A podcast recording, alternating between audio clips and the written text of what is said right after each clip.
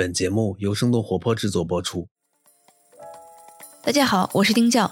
上一期我们从宏观经济的角度分析了疫情下各国的经济刺激政策。美国近日的疫情日益严重，在多重压力下，亚马逊物流、Instacart 等多家快送服务公司员工开始罢工。硅谷的大公司纷纷慷慨解囊，帮助减轻自己所在的商业生态系统的冲击。高管们也纷纷的降低薪酬，黑客们自发的在民间帮助疫情信息快速的分享和传递。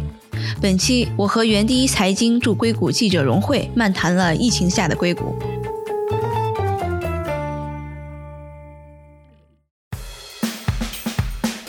迎来到生动活泼传媒旗下《硅谷早知道》第四季。这个世界因科技创新而巨变，那就请和我们一起在最前线观察科技创新所带来的变化、影响和机遇。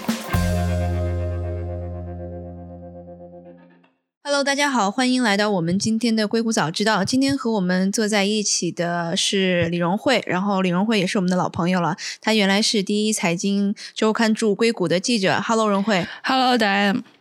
哎，今天我们来盘点一下最近的疫情下面的硅谷，所以这个拉了荣慧过来，我们分别读了很多 新闻，然后我们也是分别看完之后，心情也都有一些比较沉重，有一些也是想跟大家分享一下我们的这种看法吧。我今天看的最多的新闻，肯定就是亚马逊的这个呃 Whole Food，然后这个 Instacart，然后也是一个送菜服务，他们的所有的员工今天开始在罢工，这个是最大的一个新闻。闻了。哎，其实我还蛮想问问的，因为以前我在旧金山的时候用过 Instacart，但是并不是非常的多，因为我会觉得它跟国内相比，就是这个人工成本还是挺高的。在美国这个疫情变得严重了之后，就其实看到很多人都在社交网站上发他们用 Instacart。我不知道你了不了解，我自己本身是不用 Instacart 的，因为我们家这个超市离得也不远，其实开车也就是可能不到八分钟就到了，所以我还是比较喜欢去店里面去买的。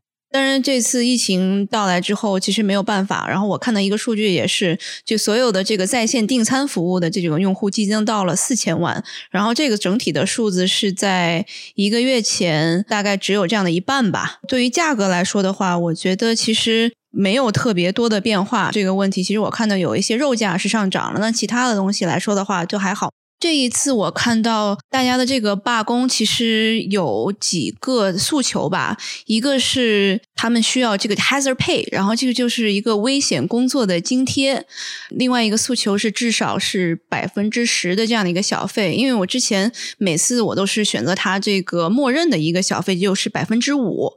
然后他们需要十四天的带薪的病假，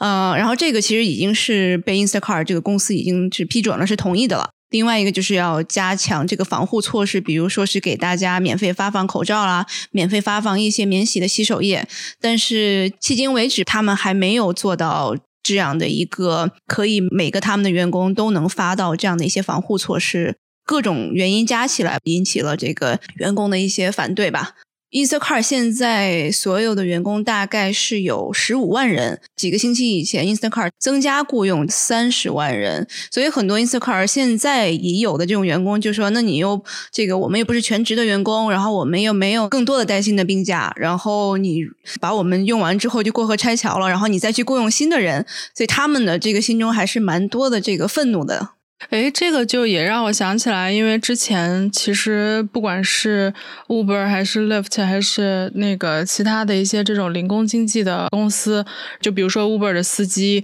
就他们一直希望能够争取他们能够作为全职员工的权益，但事实上就是这个像这些平台公司肯定是不愿意，就是我也不知道这么说准不准确啊，因为一旦这些就零工经济的雇员变成了他们的全职员工，这个公司的成本会大幅上升。我记得好像很长时间像。像 Uber、像 Lyft，他们就是一直在跟政府在跟就是雇员在斡旋，就相当于说是给他们一些补贴，但是不会认他们是全职员工。那就是后来其实有一些公司开始就是开了这个口子，就是把这些。呃，零工经济的雇员变成他们的全职员工了。那 Instacart 他们其实这些也不是，也不是全职员工。对我，其实今天我又仔细看了一下这个 AB 五法案，就是这个零工经济的法案。它这个法案是加州在今年一月一号通过的。它其实有三个这种这样的公司，你可以自测一下，你现在这些员工是不是全职员工，还是他属于第三方的这个雇佣的员工？啊，第一个就是这个雇员可以选择自由自己的时间，然后来工作。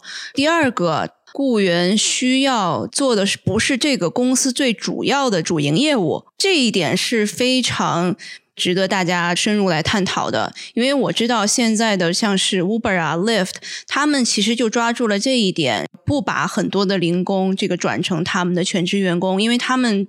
定义自己的这个业务是一个调度的，这个用软件来调度这些司机，然后司机他其实实质的是在开车，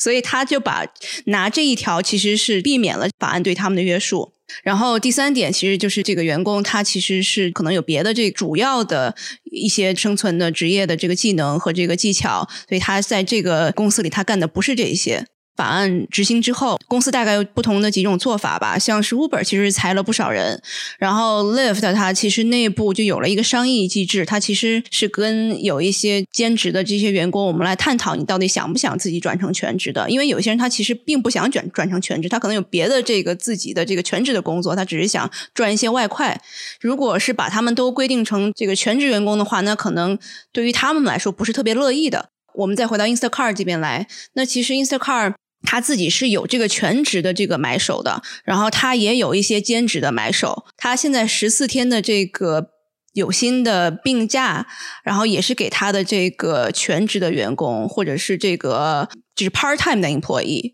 对吧？就对这种第三方雇佣的这种其实是没有的。就是他会给这种过去比较依赖零工经济来获得收入的人的生活带来非常非常大的打击。就别说他们了，包括像我昨天看那个《纽约时报》拍的一个视频，大概就是呃纽约的一个餐厅的老板，然后他就说他呃因为被迫要让一些员工离开，然后他对着镜头就哭了，就。在这种怎么说，这还是全职全职雇员的情况下，就更别说像这种可能生活比较依靠这种零工经济收入的人了。新的这个救济的法案已经通过了，但是他们能收到这个支票一千两百美元的支支票，我听说也只能等到五月份才能兑现。对，所以那整个四月份，然后甚至是现在三月份还没过完，所以这些人的生计是非常难以保障的。对于零工经济的这些雇员来说的话，这个非常打击非常大吧？呃，其实，在这样的情况下面，我觉得对其他的公司其实也打击也不小。比如说是我看到，特别是媒体行业，像是迪士尼，他们基本上 CEO 或者是高管都是在降薪的，降薪百分之五十到百分之二十五不等吧。像是我看的这几个媒体，像是那个叫 Gannet 对吧？今日美国的这个呃母公司，然后包括 Vice。还有很多不同的其他的这个企业，因为如果消费这个上不去的话，那所有的广告肯定就是大幅度的下降。我看这个 Airbnb 其实它把今年的很多的这个广告全都撤掉了。对这个我可以补充一下，就是 Airbnb 它可能是一个受影响非常大的公司，因为就首先旅游业受到的冲击非常的大，另外就是 Airbnb 大家可能还是会觉得这是一个大公司了，经济能力比较强。然后 Airbnb 本来是打算在二零二零年春天要上市的，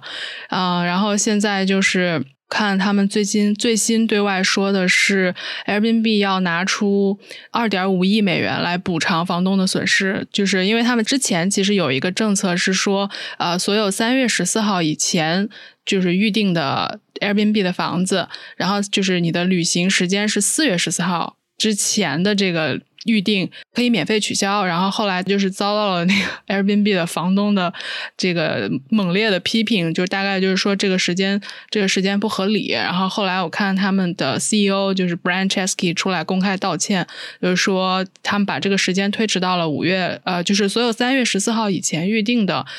五月三十一日之前的行程是可以免费取消的。与此同时，Airbnb 要拿出二点五亿美元来补偿房东的损失。然后，这个 暂停招聘，所有 marketing 的预算暂停。然后创始人说他在接下来六个月之内不领薪水，所有 EXE 层面的管理者薪水减半。大公司基本上现在全都是这样的操作，就是高管减减薪，然后这个停止雇人，然后停止各种这个市场的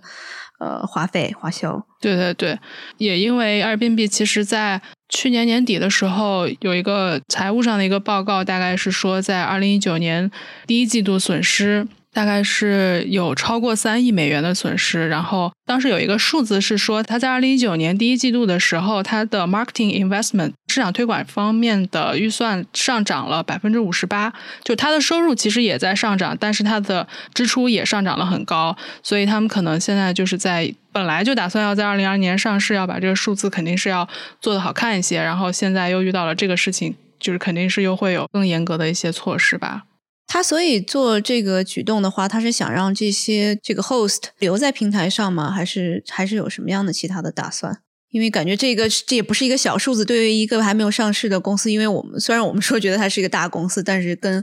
它的体量来说，或者是它的这个，我不知道它应该还没有盈利吧。它应该还是都是在在少很多投资的，所以对两点五亿确实不是一个小数字，也是。对对对，嗯，我我看了一下那个一些媒体的报道，就是大概就是引用了 Brancheski 对外说的话。我觉得 Airbnb 跟 Host 之间的信任，跟 Host 之间的合作是这个公司的基石，所以啊，我觉得他们这次能够。就是拿出这么多的钱和 CEO 出来公开道歉，虽然我看到他们网站上那个时间好像还没改，但是就是 CEO 公开出来道歉，然后说这些话，其实还是说明这个公司非常非常的重视跟 host 之间的关系吧，还是很希望他们能够留在平台上。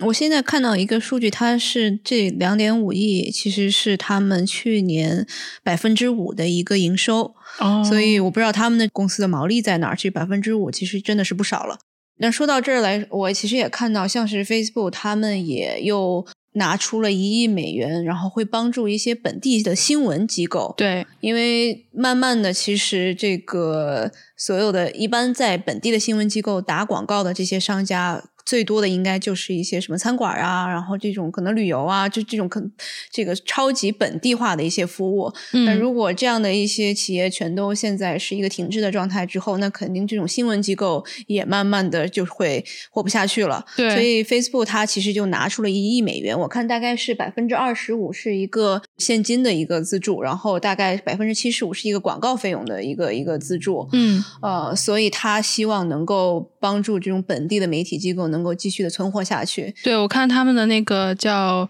Global News Partnership 的负责人叫 Campbell Brown，他就是对，好像是《纽约时报》吧，这个媒体说，过去大家可能对地方新闻的重要性的意识没有那么强，或者是其实在过去这些年，美国的这个地方新闻是在不断不断的。萎缩的，然后这一次大家就都知道了地方新闻有多么多么的重要，所以他们就是拿出了这么多的钱要支持这个。除了政府在不断的刺激，就做拿出一些这个资金来刺激这个经济，其实这种大公司他们其实也是在不断的在帮助这个整个生态系统吧，然后也在做出一些贡献。哎，这个就是我们刚刚说到。那个我看 The Verge 那个呃 Casey Newton 写了一篇文章，就是说现在是科技公司的一个机会，嗯，就是他跟那个连线的那个 Stephen Levy 都写了文章，就是讨论这个话题，就是说这个疫情当前，呃，他可能是。不知道这个疫情是不是就是呃美国的这些科技公司、硅谷的这些大公司们来扭转这个美国民众对科技公司的敌意的一个时机？因为之前就是 The Verge 做过一个调研，就是他们从呃二零一六年开始，就是当然那一年的那个大选影响非常的大，他们从二零一六年就开始做那个人们对科技公司的看法的一个的一个调研吧。然后他们最近就公布了，他们大概就是在去年年底的时候做的一个新新一轮的这个调研，就发现大家对这个科技公司的敌意非常的，可能就在过去这些年一直是在一个不断的上升的一个过程。就比如说，有百分之五十六的人说政府应该把科技公司拆分，然后有百分之七十二的人都认为 Facebook 过于强大了，然后有百分之五十一的人说这个 Google 跟 YouTube 是应该被拆开的。就比如说，还有一个是人们最相信哪个科技公司会保护自己的隐私的一个排名，那个就是就是 Facebook，它可能就是名次比较低啊，排最高的是微软。这个时候就确实是还挺怎么说呢？就是一个是像 Google 这些公司，他们都有就是对外表示就是会捐钱、捐口罩什么之类的，啊，然后但就是与此同时，就是也大家都在谨慎的看他们会做什么来。改变自己的这个形象吧。对，其实另外我看到的一个信息就是，这个美国的，就是参加工会的人数是在慢慢的减少的。然后上一次工会这个激增的时候，还是在这个大萧条，就是一九三零年的时候。但是现在我们又看到了非常非常多的现在不断的这种罢工，像我们又看又回到这个最开始我们讨论的 Instacart 罢工这一块儿，其实随着这个。经济的这个好和坏，然后对大家对这种可能是大公司这样的一个态度也是不断在变化的。我觉得，反正这个 Facebook 其实做的比较聪明的，就是它不断的是在发出一些这种呃，在帮助这个社区，然后在帮助这种小的商家，然后在帮助一些本地的一些新闻机构这样的一些信息出来。我觉得起码是在舆论上面对他们是特别有帮助的。对，然后我看他们还就几个公司联合做了一个事情，还挺有意思的，是就是 Facebook、微软就牵头跟那个 WHO 就世界卫生组织来做了一个黑客马拉松，就其实这个东西还还挺硅谷的。他们就是三月底的时候就做了一个叫呃 Beautiful COVID Nineteen Hackathon，然后呃应该已经现在已经截止了，然后还参加的公司还包括 Twitter、微信啊、TikTok、Pinterest、Slack。他们就是一起做了一个 hackathon，然后就是来鼓励这些 hackers 或者是 engineers 来做一些呃项目来帮助就是解决这个病毒可能相关的疫情相关的问题吧。然后我看扎克伯格还写了一篇，就是他专门发了一个 Facebook 来讲这个事情，就是来鼓励大家参与。然后呃，他们好像是说他们这个获选的项目会在四月初，四月三号来宣布。就是我是觉得这个事情真的还挺硅谷的。另外一个是，其实是 Google 的一个有一个小项目，就是哎，算是怎么说呢？就是在这种时期，你觉得可能真的就是湾区的人，就是硅谷的人会做的事情，就是有一个叫呃 COVID Near You，有一个网站叫 COVID Near 到 org。Google 的一个叫 Sidewalk Labs 的一个产品的负责人，然后他就是呃大大概就是他的家人就是生病了，然后但是没有办法被测做做那个检测，然后他以前在 Google 其实就是做医疗医疗方面的项目的，后来他就是联系了一个传染病的一个专家，然后这个传染病专家他本身是就是 Google 跟 Uber 这些公司的就是在公共卫生问题上的一个顾问，所以就他是跟硅硅谷一直都是联系还蛮多的，然后他就。发起了一个项目，就是说这个想要做一个产品来帮助更多的人来，就是发现周围的人，比如说去过哪儿，然后有没有接触过这个疑似患者，就是为了解决这个现在其实美国也在发生的这个因为没有办法做检测的问题。好了，然后就他差不多召集了。苹果、Amazon、Google 差不多有三十多个志愿者跟他一块儿做这个项目。现在好像是说已经有超过一万个人在这里，就是来写自己的信息。就这些信息，就比如说有生病的人可以在这儿讲自己的症状，然后你有没有旅行过，然后你有没有直接接触过感染的人。然后另外就是也让医疗人员也可以来用。就是他们还挺希望，就看他们对那个媒体是说，他们还挺希望能让更多的人来用这个东西，这样子来。怎么说呢？就是可能美国跟国内不一样，就是他们没有办法来像国内这样这么强有力的来监测你到底去过哪儿，你接触过谁。就他们可能会希望就是用这样子的产品，就是非常硅谷的方式来帮更多的人来理解你到底跟谁都接触过呀，然后你你到底有没有可能被感染？如果暂时没有办法检测的话，那到底应该怎么办？就是这个也是他们是说他们接下来会再增加的一些 feature。对，我觉得其实这个硅谷这边还更多的是这种民间的这个黑客自发的，像我。这两天也看到一个朋友，他其实是也是跟 几个他的同事，然后也是 hack 了一个网站出来，就专门是找这种医生，然后他也是一个无国界的吧，然后包括像是我们最近这个呃几个新的这个药品，然后他们就是一些这种临床的这种研究的数据，他们都全都分享出来，然后让更多的医生能够看到，因为现在确实是这种消息的这个传播的透明度是。最重要的，然后能救更多的人，所以我觉得这种做法我也是特别的，这个我看到会会蛮蛮心里蛮激动的。其实也是看到最后还是这个，不管是哪个国家吧，然后病毒肯定是没国界的，然后大家其实还是在互相的这种帮助。对，就是另外我看新闻的时候就会觉得这个，当然就是前面我们说到这个罢工啊、裁员啊、减薪啊什么这些，就会觉得真的是。就是当然也也会有一点就是几家欢喜几家愁的感觉。虽然说整体上可能是愁比较多，但是也有一些公司就是可能以前我。了解不是特别多，或者是说以前就可能甚至都没有听说过，然后他们就在这个时候冒出来，就这个时候就 Zoom 就不用说了哈，这个。然后我看到其实有一个软件，我以前在湾区的时候也用过，但是用的不太多。然后我就是昨天呃看到那个时报写到说他们最近的这个整个的这个活跃度翻倍了。它也有 App 也有网站叫 Nextdoor，我不知道你有没有用。嗯，Nextdoor 是是那个邻居的那个吗？对对对，嗯。它就是一个邻里版 Facebook，对，因为我们家有装那个那个 Ring 的那个门铃嘛，它是带摄像头可以监控的那个门铃，所以它其实里面内置的这个社区就是 Nextdoor。所以有一次，这个我们家好像是有一个人陌生人，然后进来，然后在我们家那个门口上那个锁的那个地方照了相，然后其实就被 Ring 这个就看到了嘛。然后我们就把这个分享到 Nextdoor 上面，然后让其他的人看为什么会有这样的人做这样的事情。然后其他的人就会分享说，那可能是这个人是在蹲点。然后我们其实就是后面说，哦，那可能真的是这个得得这个注意。然后我们就报了警。然后这个其实又把他的照片让分。分享给其他的人，我觉得是一个特别好的一个社区，就是对安全来看的话，对我想我我我昨天看这个新闻的时候，我还想了一下，这个 Nextdoor 跟国内相比的话，那在国内这个应该就叫做业主群，这个或者是 对。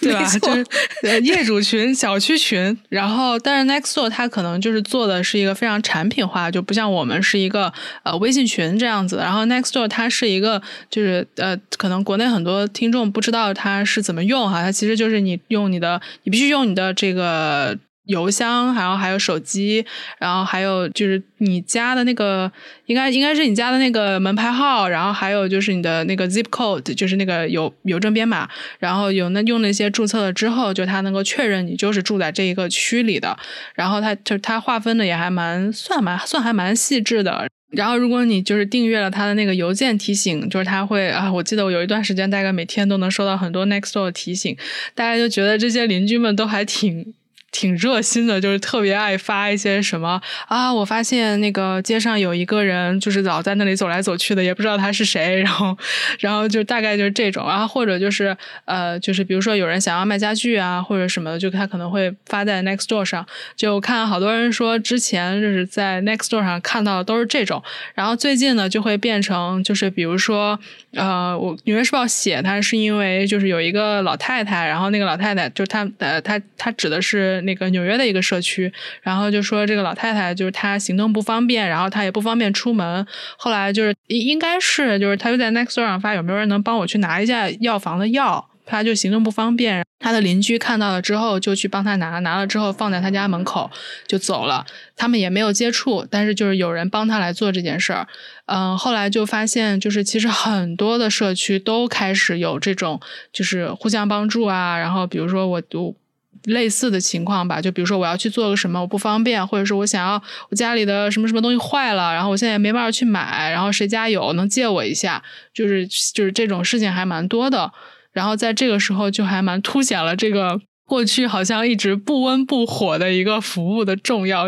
我昨天其实看到川普说把这个 sheltering 这个。哦，要延长了，对对对对，Shelter Play 延长到四月三十号了。他本来说可能在复活节就大概是四月八号左右吧就能结束，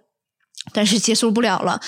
然后今天他又开了一个紧急的这个发布会，然后其中有几个主要的点吧，一个是这个 FTA 这个紧急批准了 N 九五这个口罩的消毒重复使用的一个公司，呃，它是一个这个做研发实验室设备管理的公司，然后他们的工厂在俄亥俄，所以基本上他们每每一天能够消毒八万只口罩，就等于说是你不管哪个医院，你把你自己的用过的口罩寄给他，他消完毒了再给你寄回你那个医院，所以它是这样的一个流程。所以其实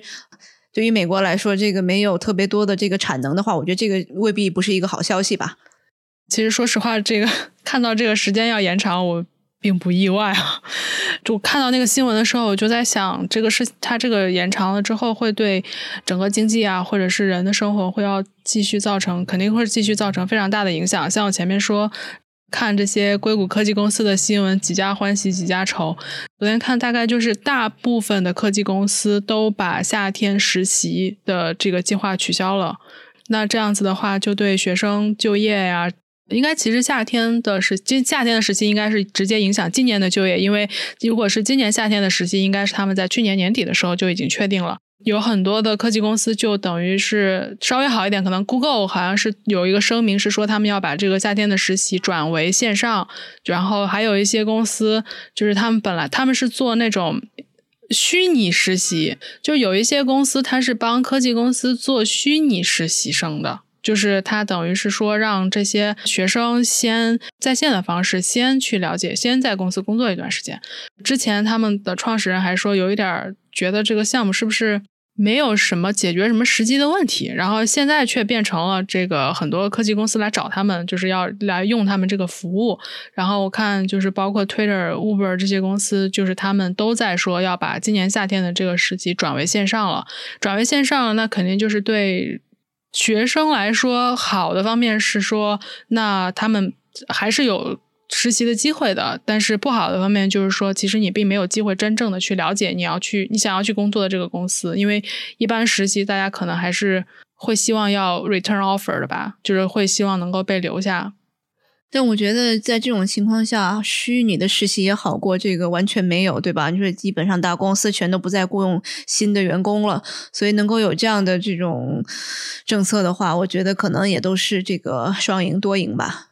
对，说到这个，我也觉得这个事情对大公司来讲，这是他们展现自己企业社会责任的机会。但是与此同时，他我觉得这个是一个毋庸置疑的影响吧。他们会在今后对在招聘方面有更大的优势，就是大家都经过这一次见识到了这个大公司扛风险的能力，跟小公司肯定是。不一样的。过去其实硅谷有一个优势，就是说有很多人他们不愿意为大公司工作，或者是他们在大公司工作到一定程度之后，就想要自己出来创业。然后他们在自己的这个在财务能够保持稳定，或者是说能够得到。投资的支持的情况下，就是可以不断的创造新的东西，然后从而保持这个创新的能力，然后也让越也这个循环也能鼓励越来越多的人来做一些新的事情。但是不是说大公司不做新的事情，而是这是一个就是相当于是一个有机的一个机制。就是这次疫情之后，这一点可能是毋庸置疑了。就是虽然我看有一些记者发表的观点是说对这一点持保留态度，就是说可能会发生，但是我自己其实是觉得说。嗯，大家看到这么多人失业，然后这么多，比如说拿 H1B 的员工，那他们担心的事情更多。那大家可能本身在呃一六年之后，对于身份的一个保障问题就已经有很多的担心。就是本来可能可以去创业公司做自己可能相对来说更喜欢的项目，但是都不敢去，就是要去大公司，这样会比较保险。那现在这个疫情之后，我觉得这这个。怎么说呢？这方面的担心跟会选择一个安全网的人会越来越多吧。前面说像那些零工经济的很多那些，因为就是可能并不是全职员工的人，因此而失业。我看那个亚马逊的 CEO 贝索斯给员工的信里面直接写的就是说，希望那些被裁的人可以到亚马逊来，因为亚马逊在现阶段要增加十万个岗位。我觉得他们可能现在这个工作压力可能真的非常非常大吧。本来亚马逊就已经变成就是就是怎么说呢？美国人日常生活的一个习惯之一了。我看那个 The Verge 做的那个调查里面，就是美国人对亚马逊的信任程度非常的高。然后他他基本上是仅次于微软的一个一个排名状况。贝索斯就说他们要提高工资，然后要。要给员工提供更好的工作环境，然后包括其实他们有一些仓库的员工被检查出来了是被感染了，但是他们就是一直在对外讲他们的消毒措施有多么的严格。然后现在就是他们要帮助那些比如说因为餐厅不营业了，因为为其他公司工作被被裁掉的这些人，然后让他们来亚马逊工作。对，我其实刚刚想说两点。你刚刚这个说的过程当中，因为亚马逊其实是没有公布它的这个感染啊员工的仓库的具体的这个地点嘛。然后我其实看到有一个纽约呃哪一个城市，它的仓库大概可能有一百多个员工吧，可能这周晚一点也会要开始罢工。他们诉求就是我想要更让让这个把整个这个仓库关掉，然后我们要更深入的这个消毒。但是这个亚马逊给到外面的这个回复是我我们。其实已经消毒的很好了，为什么还要再继续消毒？就是现在就很多这种劳工的纠纷就特别的凸显吧。然后我其实又想，那如果亚马逊或者像 Instacart 这样的这种这种企业，他们现在虽然说是可能需求很高，那你说这个 Instacart，我会问我自己，那如果可能疫情过去之后，我是不是还会用这个上门的送菜服务？我可能就不会了。对，我还是会回到我这个原来的这个可能去去超市里买的这样的一个生活状态，所以呢，这三十万人呢，肯定也就是会被就就可能会就分流到其他的行业去了。所以对于企业来说，这是不是又会是另外一种打击？所以这个我也不是特别确定。哦，对，就这个让我想到啊，同样也来自于 大西洋月刊啊，我最近看这个网站看的比较多，呃，那个大西洋月刊它。到今天好像都还是排名很高的一篇文章。我这个如果大家有兴趣的话，我强烈推荐我们的听众去看一下这篇文章。就是我觉得他写的非常的好，是叫艾德杨，是一个就是大西洋月刊的一个科学记者，他是专门他以前是专门写生物医学报道的，然后他也写过一些畅销书，好像还好像还被比尔盖茨之类的人推荐过吧。然后呃，他写的这篇文章好像就是被转发的还蛮多的。然后我也把他那个我也把他发给了好几个我在湾区的朋友。就是他最后讲到说，疫情可能对这个世界的影响，无非就是两种，就是一种就是我们更开放，一种就是我们更封闭。然后，但是他就说有一个很确定的是，九幺幺带给美国的影响是在九幺幺之后的十年，大家这反恐成为了全球的一个就是一个共同和一个经常被提起来的一个话题。那这次疫情之后，这个话题可能就是公共卫生。当然，好的方面就是说，如果说有更多的人，呃，在这次之后明白了这个合作非常的重要，开放非常的重要，理解非常的重要，那可也许就是会有越来越多的人，因为在这次之后，有越来越多的年轻人愿意去报考医学院，愿意去做医生，愿意去就是嗯学习更多新的东西，来帮助人们来对抗病毒，来对抗这种对全球都造成巨大影响的这种传染病。如果是这样的可能性的话呢，那可能以后我们再遇到这样的情况的时候，解决起来会比今天情况会好好一些吧。我们其实今天从最近硅谷的新闻，然后盘点了几大公司，然后又聊到了一些这个政策和这个疫情下的美国吧。感谢荣慧来做客我们的硅谷早知道，谢谢大家邀请我，嗯，拜拜。今天的节目就到这里。这期节目除了主播和嘉宾的努力，也感谢我们团队的迪卡布里辛和 Luke，他们在最短的时间内完成了节目后期制作。还感谢小爱，小爱帮忙把音频上传到所有的平台，他同时也是声小英这个账号背后的小伙伴。请大家也在您所喜爱的音频平台上订阅《硅谷早知道》新的一季，关键词是《硅谷早知道》第四季，或者帮我们点赞打分。如果觉得节目有价值，也请转发给您一两位朋友们。也请大家继续关注我们之后的报道。